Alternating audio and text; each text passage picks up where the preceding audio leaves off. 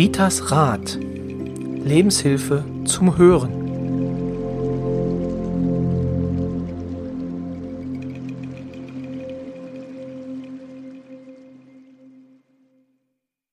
Hallo und herzlich willkommen zu einer neuen Folge von Ritas Rat, dem Podcast von und mit Rita Hagedorn.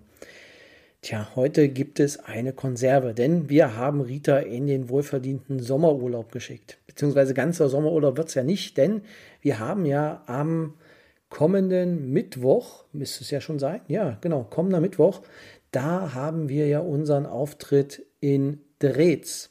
19 Uhr geht's los in Drehz und Themen werden sein der Vollmond, also wie nutzen wir die Kraft des Vollmondes und Rita wird uns da ein wenig was erzählen und das zweite Thema mit dem, also der zweite Podcast, da geht es dann nochmal darum, ja, warum, nicht darum, sondern warum passiert etwas und warum passiert etwas gerade mir und warum passiert mir etwas nicht. Also warum kriege ich kein Geld oder warum äh, muss ich immer sparen oder genau.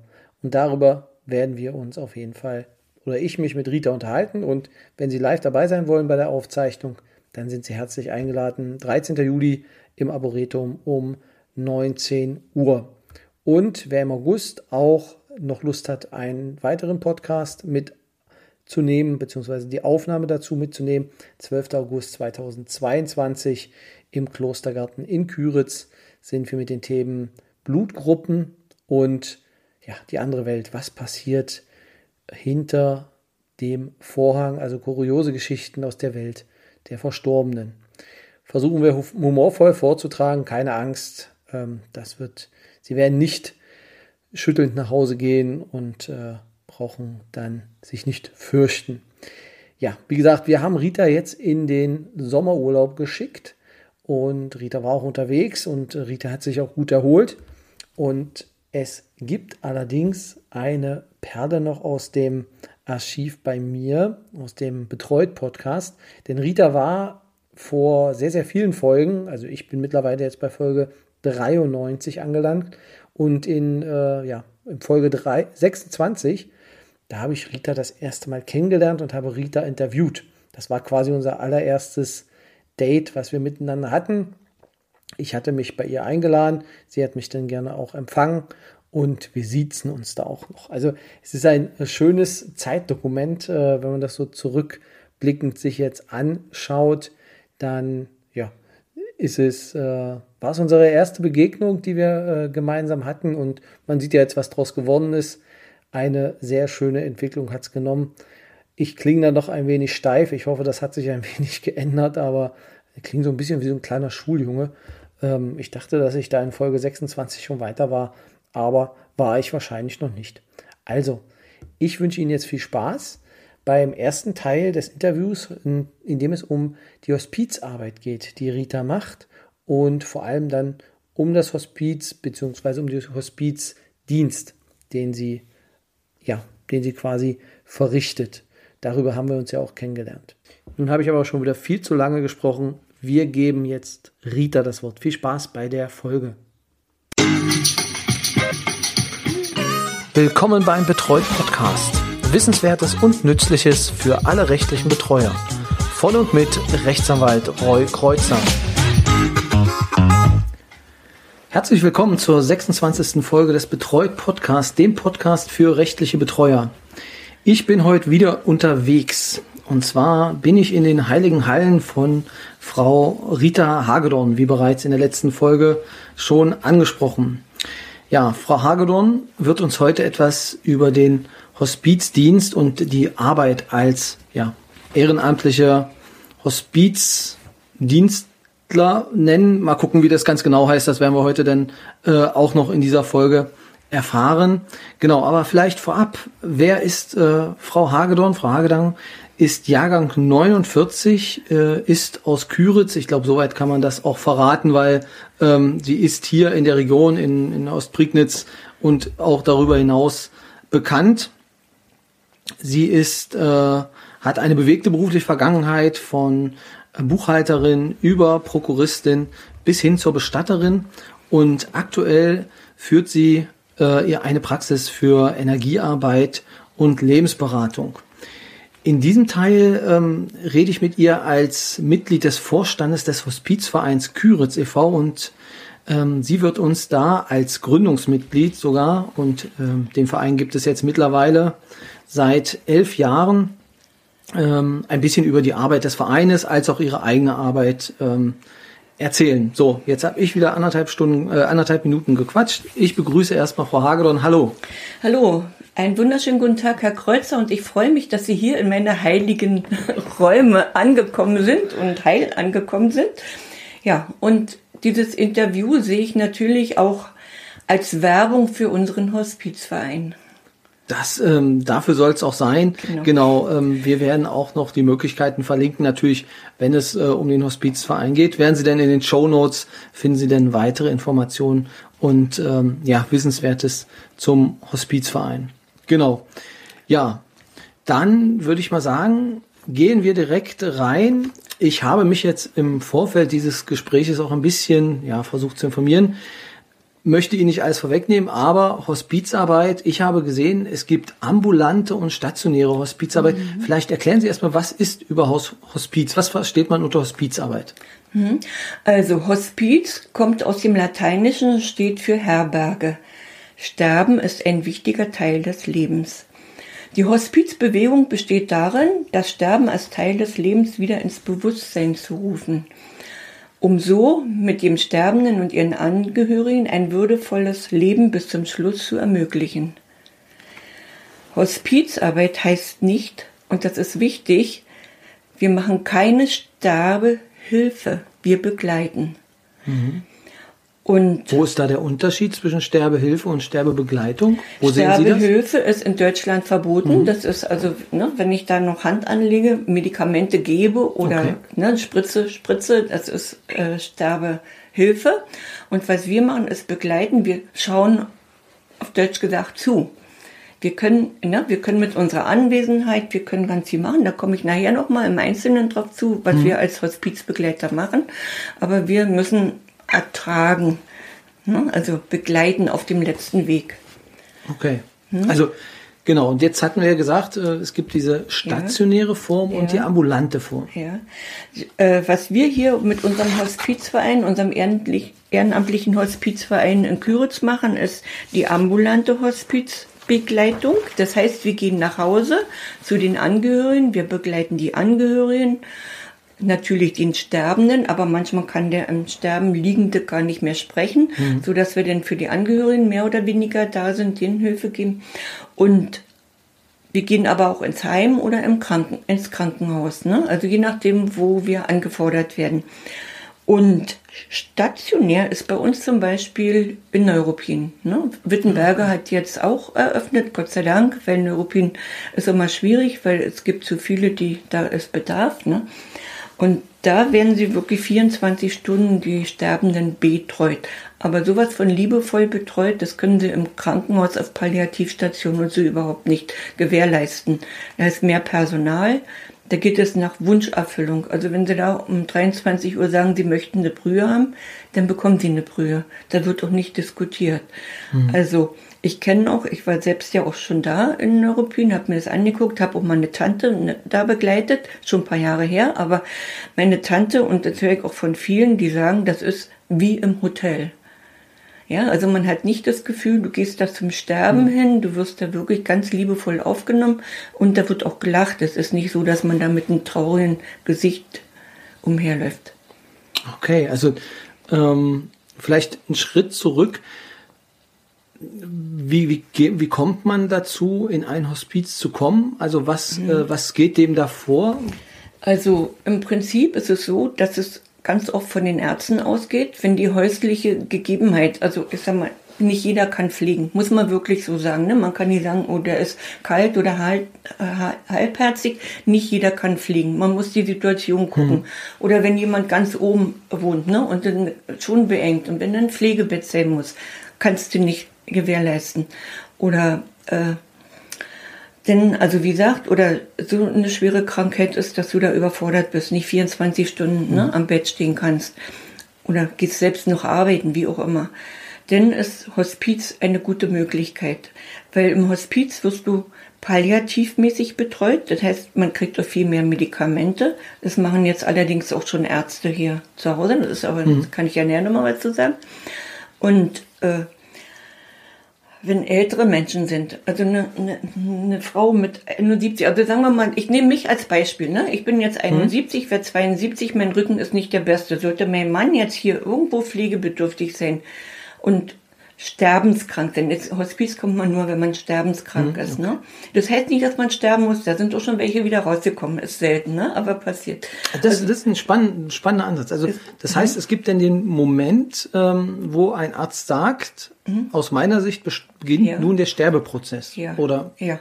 Ja. Und dann in diesem Moment denkt man darüber nach, ob mhm. Hospizarbeit ja. beziehungsweise ja. die Hospizdienste, ob das jetzt eine Möglichkeit wäre. Ja, genau. So verstehe ich es jedenfalls. Ja, so ist richtig. Ne? Ganz oft wird es aber auch wirklich schon vom Krankenhaus ne, hm. so mehr oder weniger äh, empfohlen. Aber wie gesagt, das Hospiz hat ja nicht so viel Betten in Neuruppin. Ne? Denn es ist auch manchmal, dass die Palliativstation, äh, die haben auch äh, in Neuruppin im Krankenhaus so eine Station, aber hm. die können, die sind da auch liebevoll. Und also die geben sich Mühe, aber es ist lange nicht so wie im Hospiz. Hospiz schon die ganzen Räume, ne? die ganze Klima ringsherum hat wirklich einen mhm. Hotelcharakter. Ne? Und die Menschen sind auch besser aufgehoben. Und im Hospiz haben die die Möglichkeit, als Angehöriger da zu bleiben. Können sie im Krankenhaus okay. auch, aber das ist schwieriger. Ne? Ich kann ja mal zu Küritz noch was sagen, wo ich total begeistert war. Die hatten auch eine Hospiz eine Begleitung, ne, da, und äh, die haben den palliativmäßig behandelt. Der durfte da bleiben. Die Frau, die haben ein Doppelzimmer gekriegt, ne? Die Frau durfte auch da bleiben. Ne? Das war alles, also da war ich begeistert, dass Küritz da jetzt schon so weit ist. Und, aber wird ihm zu wenig angeboten. Ne? Das, das sind mhm. dann so Ausnahmen. Wenn du hier operiert wurdest, du hast hier Chemo bekommen und es ist gesehen, der Mann stirbt, war in diesem Fall so, ne? dann haben sie ihn da gelassen. Also dann haben sie eingerichtet, dass dieser Mann auch noch im Krankenhaus sterben konnte. Der musste okay. nicht nach Neuruppin mehr. Ne? Okay, das ist. Ja, also das ist schon sehr human, wo man jetzt damit schon umgeht. Also das Ganze, als wir angefangen haben vor elf Jahren oder meine Vergangenheit, darum bin ich immer Hospizbegleiter geworden, war natürlich, da sind jetzt schon Welten dazwischen. Jetzt geht man schon wirklich würdevoller mit den Sterbenskranken um. Mhm. Genau, also im Prinzip können wir festhalten, wenn also festgestellt wird, es ist sterbenskrank, ist ja. die Hospizarbeit ja. Äh, ja. eine Option, um diesen letzten Weg ähm, gut zu begleiten. Gut zu begleiten. Genau, also deswegen, mhm. ähm, wir sind ja auch immer, äh, ich habe ja immer noch die Betreuer, also unsere Hörer im Kopf. Ähm, das ist natürlich dann noch gut, wenn man jetzt einen Ansprechpartner hat, äh, der sich denn mit sowas dann auch auskennt. Also mhm. gehen wir jetzt da zurück und sagen, also wir sind jetzt im stationären Bereich, hatten Sie gerade erklärt. Ja. Sie im Verein machen das ja im ambulanten Bereich. Das mhm. heißt, Sie mhm. gehen dann nach Hause. Also wie sieht da Ihre Arbeit denn aus? Mhm. Kriegen Sie einen Anruf von der Klinik ähm, oder kriegen Sie von den Verwandten äh, quasi, wie kriegen Sie Ihre Fälle? Also wünschenswert wäre, wünschenswert wäre, das Krankenhaus ruft an und sagt, wir brauchen eine Begleitung. Das wird das passiert selten. Also okay. zu wenig. Schade, zu mhm. wenig. Ne? Pflegedienste könnten uns genauso anrufen. Pflegedienste müssen erstmal lernen, dass wir keine Konkurrenz sind. Zu Anfang war das sehr schwer, als wir angefangen haben, ne? weil der Pflegedienst hat gedacht, wir nehmen Arbeit ab. Mhm. Ne? Machen wir nicht. Pflegedienst pflegt. Wir begleiten. Weil wir würden niemanden waschen. Gut, steht da ein Glas Wasser und derjenige möchte ein Glas Wasser, ne, dann gibt man natürlich auch mal ein Glas Wasser hin. Ne? Oder ne, man schwitzt und dann kann man mal abwischen. Aber wir pflegen nicht. Langsam hat es der Pflegedienst auch wirklich verstanden, dass wir nicht in Konkurrenz sind. Okay, also Sie wären denn von der Klinik wünschenswert wäre, sagten Sie, und dann hm. der Es kommt vor, ne? Es hm. passiert, aber meistens sind es die Angehörigen, okay. die sich melden, ne? Aber es kommt auch schon vor, dass die Klinik angerufen okay. hat. Und die rufen Sie dann an und äh, dann gibt es ein Erstgespräch, in, als, oder? Ja, dann gibt es ein Erstgespräch, ne? In unserer, also Koordin Koordinations Koordinierungsstelle wahrscheinlich, genau. ja, ne? Und äh, also, also Frau Köppen oder Frau Günther gehen dann ans Telefon ja. und ne, die hören sich das dann erstmal an, nehmen die auch den ersten Kontakt auf hm. und dann gucken sie, welcher Begleiter würde da in Frage kommen. Weil die Chemie muss ja passen, Zeit muss da sein, ne? Weil wir sind ja alle ehrenamtlich, wir haben ja alle irgendwo eine Arbeit, hm. eine Hauptarbeit, ne? Und das machst ja im Prinzip so in deiner Freizeit, die Begleitung. Ah, okay. Hm?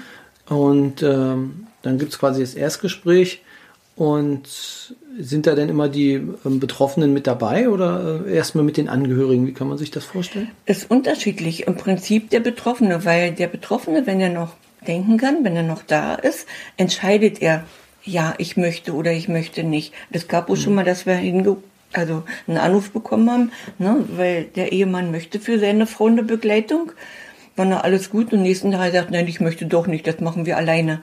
Ne? So okay. ist alles drin. Ne? Aber im Großen und Ganzen sind äh, die Personen wirklich, also die Sterbenskranken, sehr, sehr dankbar für eine Begleitung. Und die Angehörigen auch.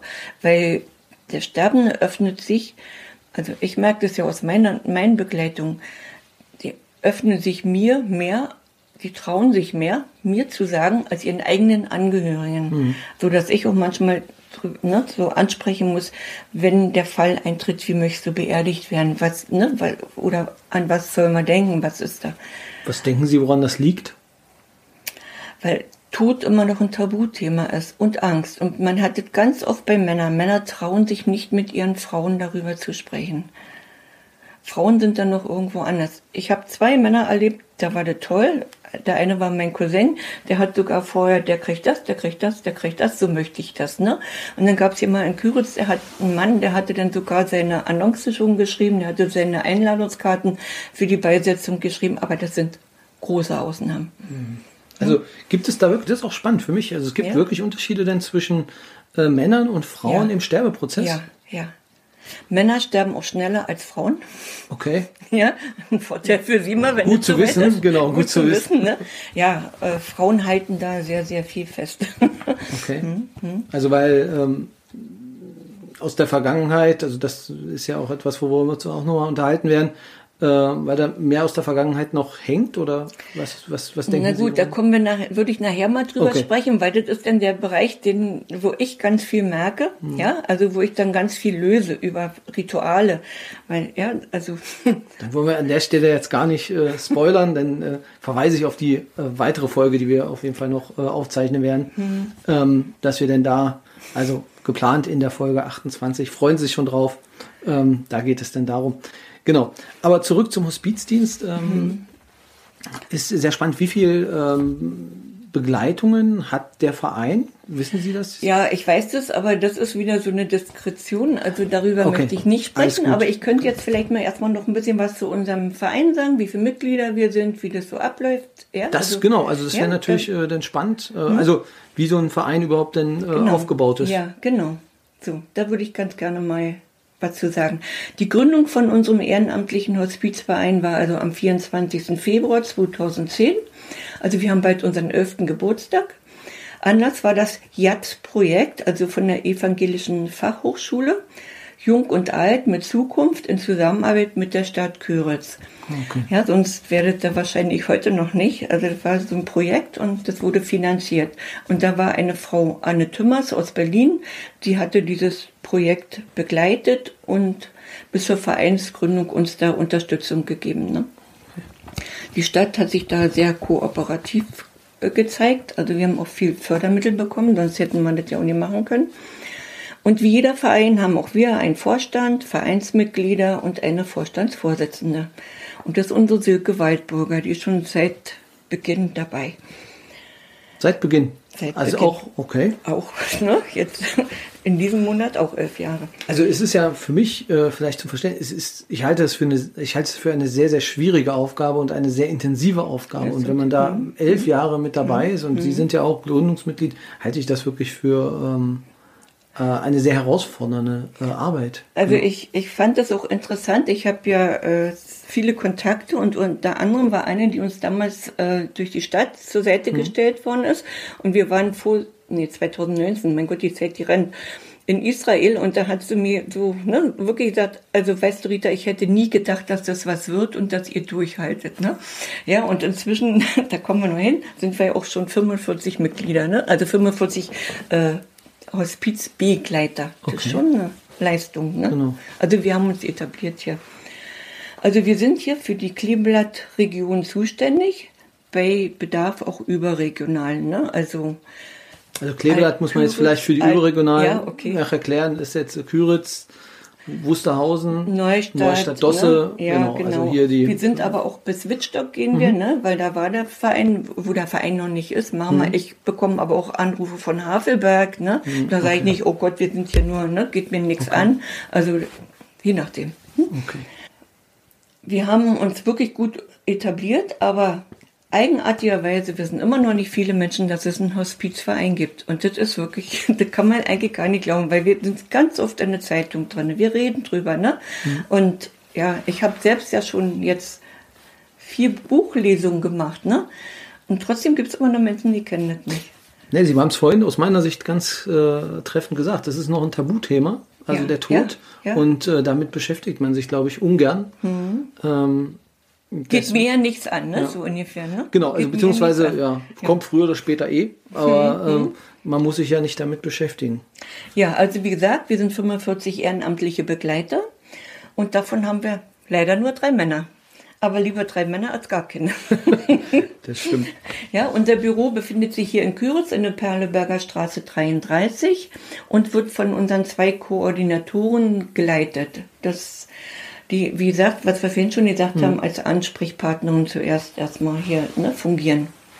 Thekla Köppen, die ist in Vollzeitbeschäftigung und immer noch unser Urgestein, Margit Günther, auch von Anfang an dabei. Ne? Und sie steht uns noch so als Rentnerin geringfügig zur Verfügung.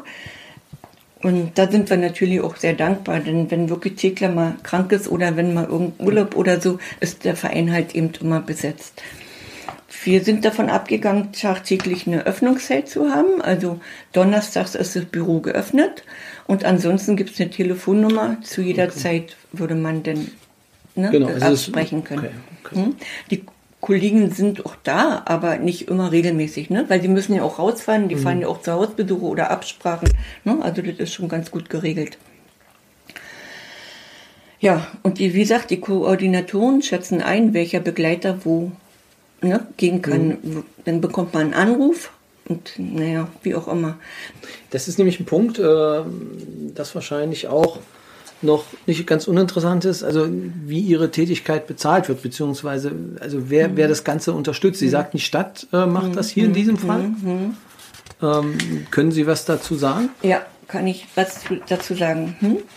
Also wie fin- finanziert sich unser Verein? Also das ist erstmal so, dass wir Ehrenamtlichen völlig kostenlos arbeiten. Wir bekommen kein Geld dafür. Okay. Ne, das ist unsere Freizeit, das, ja, wir geben, wir geben unsere Energie, unsere Zeit dazu.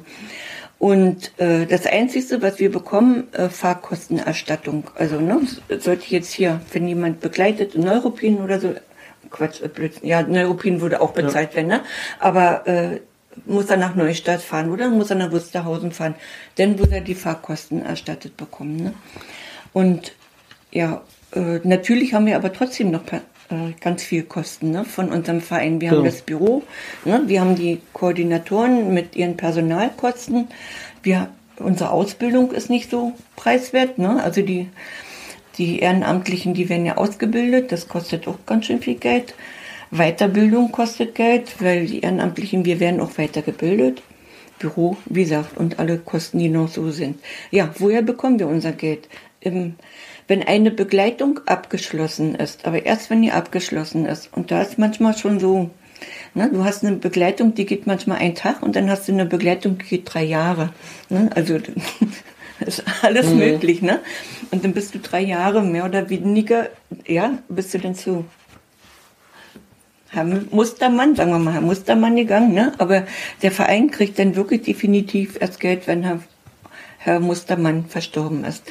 Und dennoch nicht in dem Jahr und gleich, sondern immer erst in dem Folgejahr. Also jetzt, so wie jetzt, müssen die ganzen Nachweise zur Krankenkasse gegeben werden und daraufhin äh, wird nach so einem Schlüssel, den die Krankenkassenverbände festlegen, äh, bekommt unser Verein den Geld.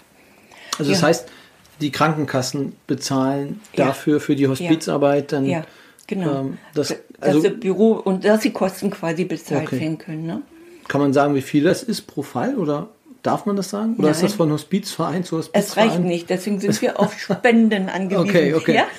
Okay, also ähm, Okay. man kann es jetzt nicht, äh, also Sie können es jetzt quasi nicht äh, beziffern, dass es dann pro Fall eine Summe Nee, X gibt nee, oder so. nee. Also weil es einfach immer unterschiedlich ist und Äh, Genau. Es, Oder ja, wird ja auch jedes Jahr so festgelegt oder ne, Okay. dann kommt es ja auch drauf an, was ist gewesen oder so. das- Ne, also das kann man nicht. Und Okay. ich und ich hätte auch nicht die das Befugnis Recht mir das die dann zu Befugnis sagen. darüber Okay. zu sprechen, okay? Gut, das nee, dann, wahre dann, ich natürlich. Ne? dann lassen wir es lassen wir es an ja, der aber Stelle. wie gesagt, ich weiß so viel, dass es nicht reicht und dass wir auf Spenden angewiesen sind. okay. Ja, und äh, da sind wir natürlich sehr dankbar. Und deswegen sagen wir lieber nochmal ganz laut, wir sind auf Spenden angewiesen. Ich glaube, Äh, das genau. Wenn jetzt wirklich Es gibt ja sicherlich äh, auch ein Konto. Ähm, Ja, es gibt genau. Und deswegen, das können wir dann auch noch in den Shownotes Genau, äh, dann verlinken. Äh, manchmal machen auch wirklich das Angehörige, wenn der Sterbefall war und, Mhm. ne, und dann, dass sie dann auch uns auch nochmal dafür eine finanzielle Summe zur Verfügung stellen. Aber das geht dann ne, von Minimum bis, also keine Angst, das sind ja nicht, wer weiß wie viele, Mhm. ne, Hunderte, aber das, damit zeigen sie dann auch ihre Dankbarkeit. Ne? Aber es ist nicht bedingend, ne? weil das wird auch nie jemand sagen, muss gespendet werden an Angehörigen, weil der Angehörige bekommt die Leistung kostenlos. So, dann bekommen wir auch Unterstützung durch die Stadt. Jetzt hat sich jetzt so ein bisschen ja, so zurückgezogen, weil die Stadt hat ja auch nicht mehr so viel Geld und wir sind ja quasi auch schon am Laufenden. Aber zu Anfang haben sie uns sehr viel unterstützt. Äh, jetzt haben wir nochmal, glaube ich, vor zwei Jahren, ja, da war ich ja selbst mit bei, weil wir jetzt nochmal eine Ausbildung machen für Trauerbegleitung. Da mache ich auch mit. Ne, und weil wir machen nur die Hospizbegleitung, aber nach dem Tod, die Trauerbegleitung, die ist auch sehr wichtig. Ne? Und da würden wir ganz gerne was aufbauen wollen bei uns im Büro. Und da hat uns die Stadt auch nochmal ein bisschen Geld zur Verfügung gestellt. Ne? Sind so außergewöhnliche Sachen. Und, ja, Also quasi dann die, die Hinterbliebenen dann auch äh, aufzufangen. Ja, um die Genau. Hinterbliebenen Das- aufzufangen. Hm? Ja, und wo wir immer ganz doll dankbar sind, die Reiber macht ja immer so eine Wochen ne, mit Punktevergabe. Da sind wir immer sehr gut. Manchmal sind wir an erster Stelle, manchmal zweiter, manchmal dritter, aber zumindest immer im vorderen Teil. Das ist auch immer sehr günstig für uns. Also das heißt, ne, von der Raiffeisenbank was, also eine, Ne, die, geben, die schütten da immer irgendwo aus und, und dann kriegen immer Vereine. Die schütten auch für Vereine Geld aus. okay. Und dann kann Kunde Müller, Meier, Schulz sagen, dem Verein möchte ich, dem Verein möchte ich. Ja, und wenn wir dann natürlich viel Fußballer haben oder Handballer oder ne, die dann, die da ihr Konto haben, dann Mannschaftssportarten, ja. genau. Aber trotzdem sind wir immer sehr erstaunt, wie viel für unseren Hospiz denn doch da gespendet wird. Ne? Sind ja nicht alle Sportler. Gott sei Dank. Ja, die Rotarier haben auch schon öfter für uns gespendet. Ne? Das Okay. funktioniert auch. Jetzt neulich hatten wir mal hier von diesem Küritz Macht, diese, ne, die neue Vereinigung, die hatten dann auch uns was zukommen lassen, das ist schon ganz gut. So, wir haben auch schon Kinoveranstaltungen selbst durchgeführt, wo wir dann auch auf Spenden hoffen. Ne, Aber meistens waren die Kosten höher als die als Spenden. das, was reinkam. Als was okay. okay. reinkam, ne? Aber der Wille ist da und wir haben aber auch damit, wir sehen das auch als Werbung, ne? Damit machen wir uns ja auch bekannt. Ja, und dann kann ich voller Stolz sagen, ich habe ja selbst, wie gesagt, auch vier Buchlesungen gemacht mit meinem Buch. Die sind so doll eingeschlagen, da kam so viel Geld zusammen, da- damit haben wir nie gerechnet, ne, weil ich, ich wollte kein Geld, sondern ich habe gesagt, ich mache das für ein Hospiz, ist auch sehr gut angekommen. Ja, und wie gesagt, dann gibt es auch kleine Dauerspender, ne, die dann wirklich so sagen, hier 100 Euro oder 50 Euro, die das jedes Jahr machen. Hm? Das ja. Ja, ne, da kommen dann aus verschiedenen Quellen ja, was zusammen. Ja, das war der erste Teil, wo ich mit äh, Rita über den Hospizdienst gesprochen habe. Nächste Woche geht es weiter mit, der, mit dem zweiten Teil, wo sie ja dann nochmal erklärt, wie sie denn zum Hospizdienst kam. Ich danke erstmal fürs Zuhören. Sie haben nächste Woche wieder die Möglichkeit, Rita halt live zu sehen. Möchte ich nochmal darauf hinweisen. Am 13. am Mittwoch äh, ist sie in Drehz unterwegs und ja, ich bin dann auch mit dabei. Oder nächsten Freitag können Sie sie wieder hören, wenn sie dann nochmal über den Hospizdienst spricht. Dann Ihnen gute Zeit und bis zum nächsten Mal.